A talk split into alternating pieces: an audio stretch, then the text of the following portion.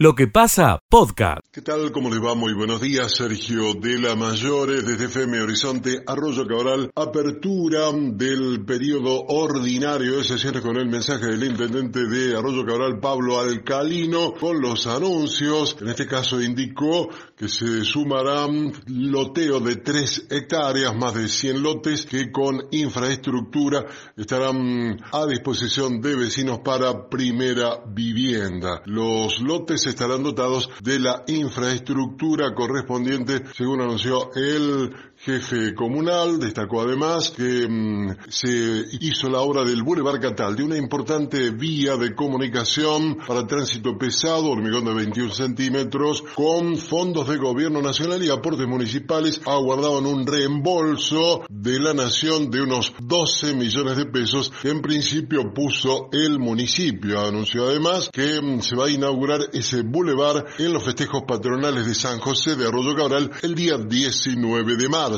Eso es el informe desde Arroyo Cabral, Sergio de la Mayore, efemerizante Arroyo Cabral, para Contacto Regional de Noticias. Buen día. Escucha lo mejor de lo que pasa. El gusto de saludarte en este viernes, contarte que en la ciudad de Las Varillas solo hay dos casos activos de COVID-19. Sí, continúa hisopándose tanto por la mañana como por la tarde en esta ciudad, aunque hay poca demanda. En otro orden de cuestiones hay que decir que se sigue trabajando en materia de la colocación de reductores de velocidad. Los denominadas tortuguitas fueron colocadas en inmediaciones del Jardín Remedios Escaladas de San Martín, sobre calle Alberdi, justamente. Se colocaron también estos mismos reductores se vienen colocando en inmediaciones de los diferentes colegios de la ciudad de Las Varillas. También hay que decir en materia de lo que tiene que ver con el ámbito de la ciudad de Las Varillas que próximamente se darán detalles de cómo se implementará lo que se denomina presupuesto participativo donde justamente se destinará dinero a proyectos que se realicen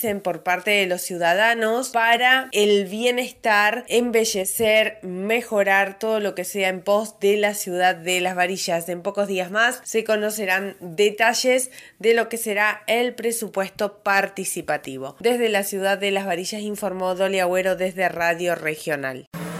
Escucha lo mejor de lo que pasa. Audiencia, muy buenos días desde la ciudad de Belleville con toda la información. El cielo está con tormenta, por el lado de Nuetinger se ve unos nubarrones bastante pesaditos, quiere decir que puede haber algún cambio climático con lluvia dentro de, algunas horas. 23 la temperatura en este momento, 30 se prevé como máximo para el día de hoy. La información sanitaria indica que hubo 43 personas que se hisoparon, de las cuales dos positivos y 41 negativos, 105 las personas que se vacunaron en la ciudad de Belleville. Mientras tanto, una información importante tiene que ver, sobre todo para los que vienen a visitar a Belleville o vienen a hacer trámites, porque a partir del día lunes cambiará el sistema del estacionamiento medido será a partir del lunes, como dijimos, por el sistema digital. Mediante una aplicación en los teléfonos se podrá cargar en cualquier comercio habilitado a tal fin, igual como si se comprara un cartoncito. Mientras tanto que será obligatorio el uso del cinturón de seguridad también en el área urbana de esta ciudad. Es todo, muchísimas gracias estamos volviendo con cualquier información que así lo requiera, ¿no? Escucha lo mejor de lo que pasa. José, ¿cómo estás? Buen comienzo de viernes para vos, ¿todo bien? Todo bien, todo bien. ¿Cómo te va, Verónica? Un placer enorme estar en contacto contigo, con todo el equipo de Lo que pasa. Gracias. esta mañana del 4 de marzo. Correcto. el tercer eh, mes del año eh, andando y nosotros eh, um, con una actividad prolífica realmente. Vos me dejás que te haga una pregunta antes que empieces a desarrollar todo, José, porque los oyentes nos vienen de verdad preguntando desde hace un montón. ¿Vuelve todo agro con el programa de radio? ¿Y qué le decimos a los oyentes? Claro que sí, claro sí, pues. Sí. ¿Cuándo vuelven? Desde, mañana, estamos a las 7 de la mañana allí con Luciano, la conducción de Luciano Aguilar, eh, trabajando con Red Todo Agro Radio por más de 20 radios de toda eh, la provincia de Córdoba y Santa Fe. Tenemos grandes novedades para este año, una ampliación de la, de la red de radios que es muy, muy importante para que el mensaje sea más potente. Y bueno, mañana estamos un poco aquí trabajando contra reloj, pero vamos a ver si el productor nos ayuda a que entren, hay una veintena de notas para ver si la podemos canalizar. Pero yo te cuento, por ejemplo, vamos a tener todo lo que fue la cobertura en el día de ayer por la tarde, que hizo eh, Luciano con un equipo ahí en General Cabrera, el criadero El Carmen de la familia Soave, del Juan y Soave, famoso este, breeder de cultivo de maní, donde se mostraron nuevas variedades, mejores manejos, eh, más de 400 personas,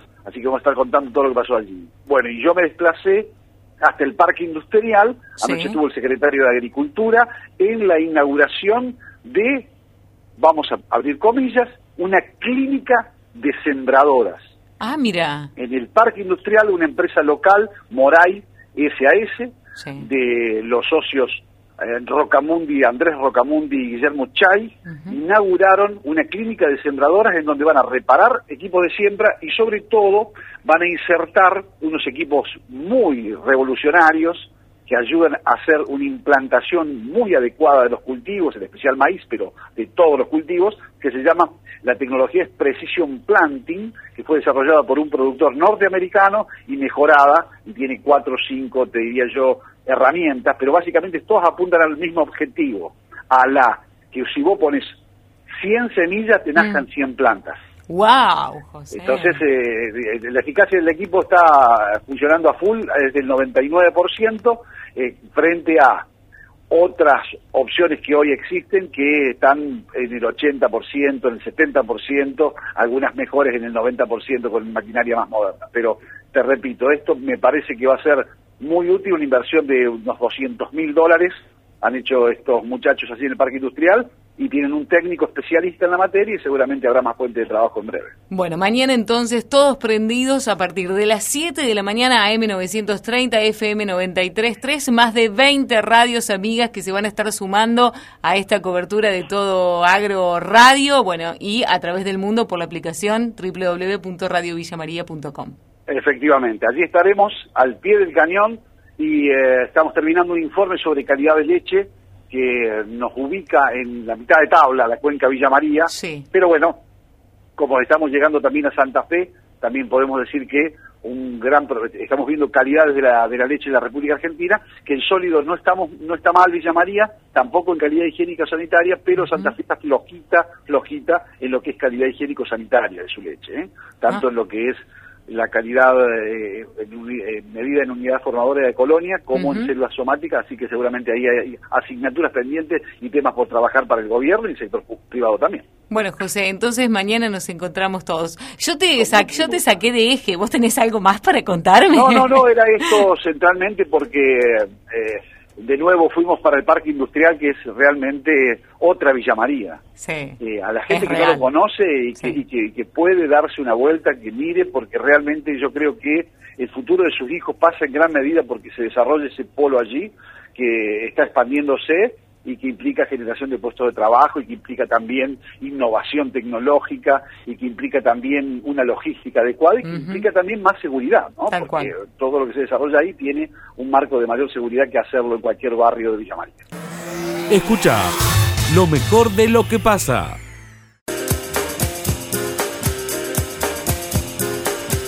Oficialmente comienza la columna de Martín Alanís. Bueno, vamos a hablar de lo que va a ser el próximo lunes la gran discusión del año en el Congreso de la Nación. Es el tema más importante que va a abordar tanto la Cámara de Diputados como la Cámara de Senadores, porque en definitiva está el futuro de la Argentina para los próximos 12 años porque este acuerdo con el Fondo Monetario Internacional va a concluir en 2034, si se termina aprobando y ratificando por el directorio del Fondo Monetario Internacional. En 2026 Argentina recién va a empezar a devolver el crédito que tomó Macri en el año 2018, son 44 mil millones de dólares, son cuatro años de, de, gracia, para decirlo de alguna manera, el mismo fondo va cubriendo los vencimientos con sus propios recursos y recién desde el 2026 en adelante Argentina empieza a devolver hasta el 2034. Pero claro, tiene que pasar por el Congreso y allí es variopinto, ¿no? El escenario del Congreso. Vamos a los números concretos y reales. El Frente de Todos hoy tiene entre 80 y 90 eh, diputados, porque es la Cámara más difícil para aprobar el proyecto, que le responden a Alberto Fernández. Esos 80, 90 votos están seguros. Pero después eh, está el bloque de Máximo Kirchner. Por ejemplo, el legislador Gabriela Esteves. Veremos, que es de la Cámpora. Veremos cómo vota Gabriela Esteves, pero la Cámpora ya ha expresado a través de un comunicado, un video diciendo que el Fondo Monetario condiciona a la Argentina y no acepta el acuerdo. Bueno, se ha manifestado, de hecho, en las últimas horas. Bueno, Mayra Mendoza, intendenta de Quilmes, eh, una de las líderes de la Cámpora, también retuiteó ese video. Eh, Mariano Recalde, otro de los líderes, en el caso de Recalde senador, también lo retuiteó. Es decir, la Cámpora no lo va a acompañar. O se va a obtener o no se va a presentar en la, en la Cámara, pero se va, eh, no lo va a acompañar. Después tener los sectores más radicalizados del, del gobierno nacional, los sectores de izquierda, eh, por ejemplo en la figura de Graboy, de Itai Berman, que también se han manifestado en contra del acuerdo. Entonces tiene ese núcleo de 80 o 90. La izquierda, por supuesto, no lo va a votar, y los liberales, encabezados por Milay, tampoco. Entonces, ¿dónde el gobierno va a encontrar esos votos para aprobar el acuerdo? En Juntos por el Cambio. No tiene otra alternativa. Y allí el PRO se está debatiendo. Una, una postura más dialoguista de Rodríguez Larreta y una postura más eh, confrontativa la de Macri. Macri está diciendo no voten este proyecto, mientras que la reta está diciendo hay que poder acordar, lo mismo que está señalando Gerardo Morales del radicalismo. Ahora yo me pregunto, ¿quién tomó este crédito? ¿Quién lo tomó? ¿Quién eh, puso a la Argentina al borde del abismo con este crédito? Fue el propio Mauricio Macri. Sí, aparte, ¿con, qué, ¿con qué argumento decís no acompañes este proyecto? Bueno, y la frase que está usando el PRO, el sector más duro, La Espina, Macri, eh, vamos a escuchar alguno, algún otro actor más también en los próximos días, bomba de tiempo. Dice que este proyecto es una bomba de tiempo. Yo me pregunto, ¿bomba de tiempo es el crédito de 45 mil millones de dólares? No los términos para refinanciar esa deuda. Entonces me parece que la oposición tiene que ser muy responsable en este tema. Yo entiendo cuando dicen, si Máximo no lo está acompañando, ¿por qué nosotros lo vamos a acompañar? Está bien, eso es verdad, porque si ni siquiera dentro del propio oficialismo pueden cerrar filas, eh, tampoco le podemos pedir a la oposición que cierre eh, filas eh, todos juntos detrás de, un mismo, de una misma idea. Pero es la oposición la que tomó ese crédito y es este gobierno el que está intentando remediar esa situación con un programa de pago de facilidades extendidas, como le llama el Fondo Monetario, perdón, a 10 años, a 12 años en realidad. Entonces, Veremos qué pasa en los próximos días. El gobierno en esta ocasión, Vero, a diferencia de lo que sucedió con el presupuesto, donde planteó el tema sin saber si tenía los votos. Lo tiró, si bien se tiene que discutir, lo tiró y no consiguió los, los votos. En este caso era una exigencia del Fondo Monetario Internacional presentarlo ante diputados y senadores. Por ende no tenía alternativa, decir, hacemos el poroteo previo, no nos da los números, no lo presentamos. No, no podía porque el propio fondo lo está exigiendo. Yo estimo que Juntos por el Cambio, el grueso lo va a acompañar al proyecto. En términos generales lo va a acompañar.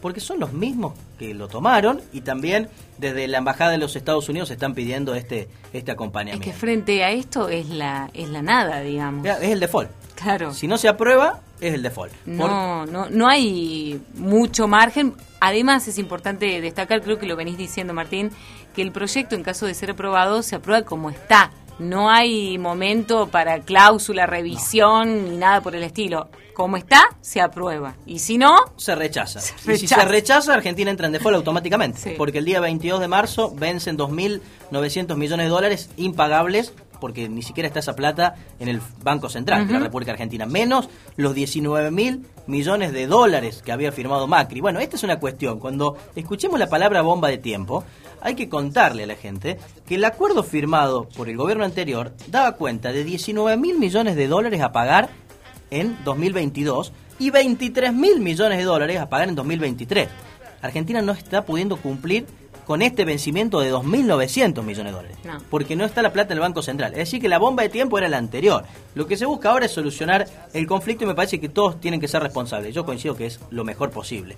Dentro de un fondo monetario que siempre ha sido muy duro con los países deudores, eh, fue con, lo fue con Grecia, lo fue con Portugal, lo fue con Argentina, plantear este acuerdo que no implica cambios en materia laboral, no implica cambio en materia de jubilaciones, aumenta eh, las partidas para obra pública. El déficit fiscal se va a reducir no achicando gastos, sino con la economía en crecimiento.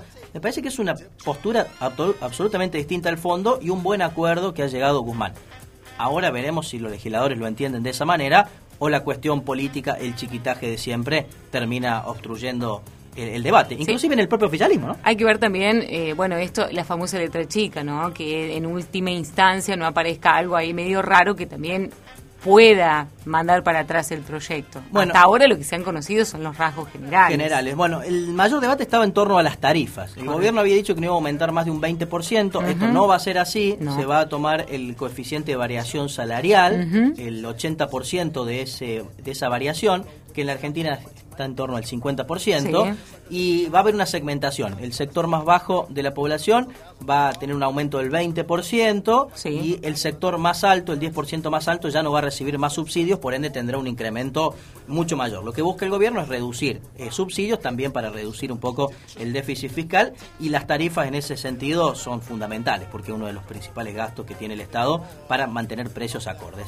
Así que este tema estaba en discusión y va a ser uno de los puntos centrales. El próximo lunes va Guzmán a diputados. Sí. El ministro va a diputados, es el primero que habla, luego Juan Mansur y también Sergio Chodos, el representante argentino ante el fondo. El día martes, en estos debates allí en el Congreso, la CGT, la UIA, la CTA, ADEVA, los bancos de Argentina, la CEGERA, APIME y movimientos sociales también están exponiendo. Veremos si algún gobernador el propio miércoles será el debate de diputados, de los propios legisladores. Si se consigue el dictamen, bajará el jueves al recinto. Si no se consigue el dictamen, continuará el día jueves para luego bajar el día viernes en caso de que el dictamen se consiga. La semana que viene, todas las todas las miradas puestas en el Congreso la semana clave. Va a ser el tema fundamental en la República Argentina, lo que pase en diputados. Y después, otra instancia, lo que pase en senadores, porque allí el Senado lo maneja Cristina Fernández de Kirchner y si la Cámpora no está acompañando este proyecto, Cristina evidentemente no tampoco, ¿no? Sí, yo, eh, insisto, yo creo que la nota del año va a ser Cristina hablando del acuerdo del fondo. Que lo logre. En el Senado. Gol de media cancha. Bueno, yo creo que lo va a lograr. Porque eh, si bien hay muchos eh, senadores que le responden a ella, eh, los senadores representan mucho a las provincias y los gobernadores presionan porque los gobernadores reciben más recursos, más fondos para obras y demás. En general, la Cámara de Senadores es más fácil para negociar y encontrar acuerdos y consensos. No así la Cámara de Diputados, que claramente representa al pueblo y tiene otra, otra dinámica, ¿no?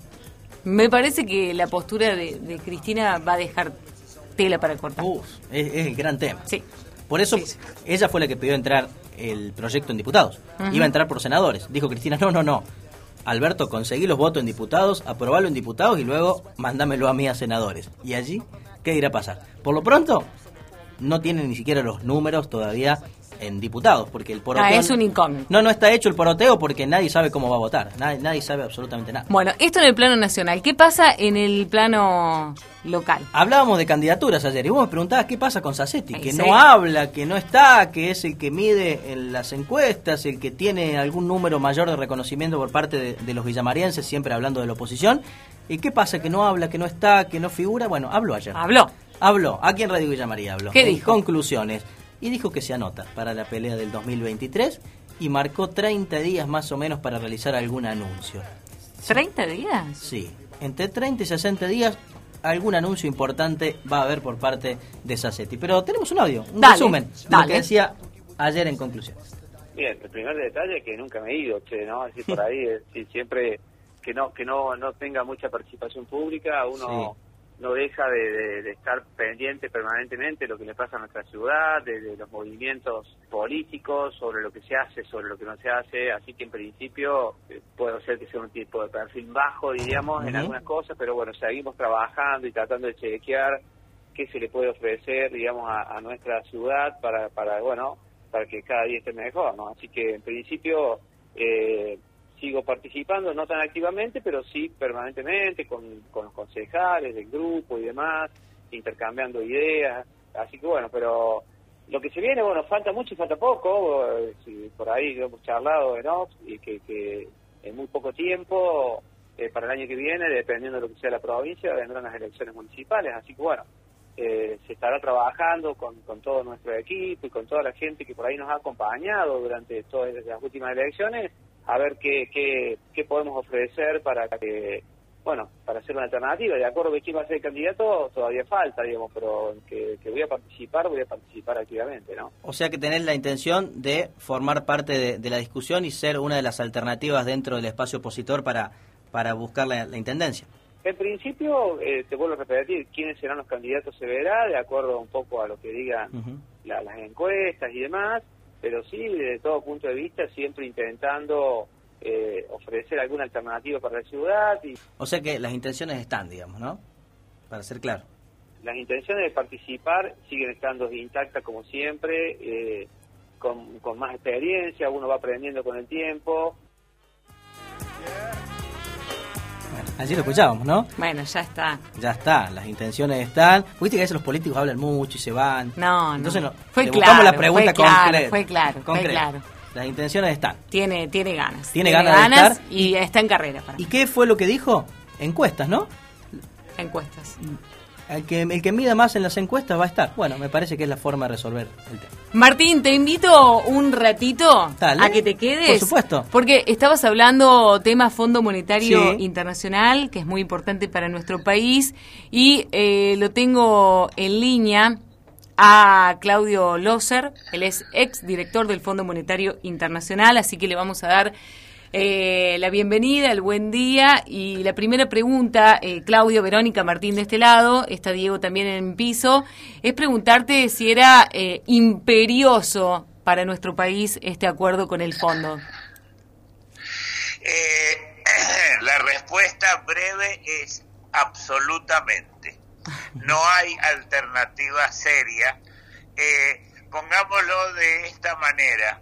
Eh, la Argentina sin un acuerdo con el fondo, o mejor dicho, sin políticas más o menos correctas, iba camino a, o, puede todavía ir camino a, a una destrucción económica, alta inflación y estar totalmente aislada eh, aislada del mundo. O sea, sería autoponerse eh, las medidas que eh, en el conflicto con Rusia el resto del mundo le puso a Rusia, si lo puedo poner en forma ligeramente dramática.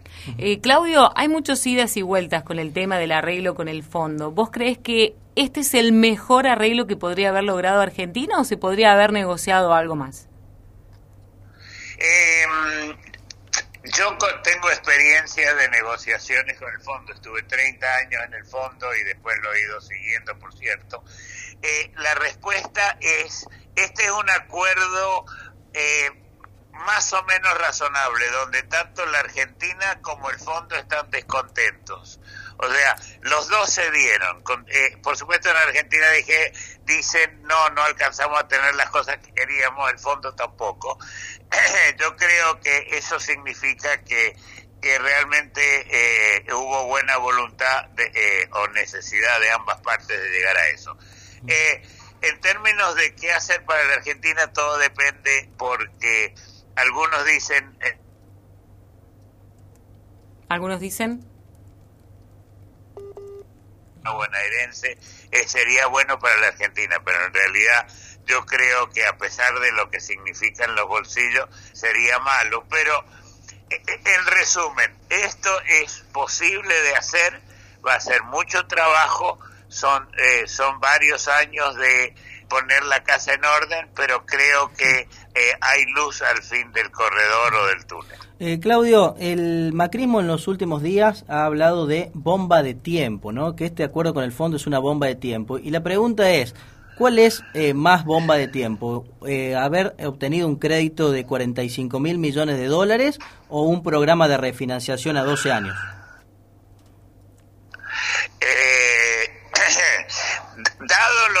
Dado lo que sabemos ahora, y por supuesto todos somos generales después de la batalla, el préstamo inicial en el monto fue demasiado. Eh, lo de bomba de tiempo se... Claudio. Claudio.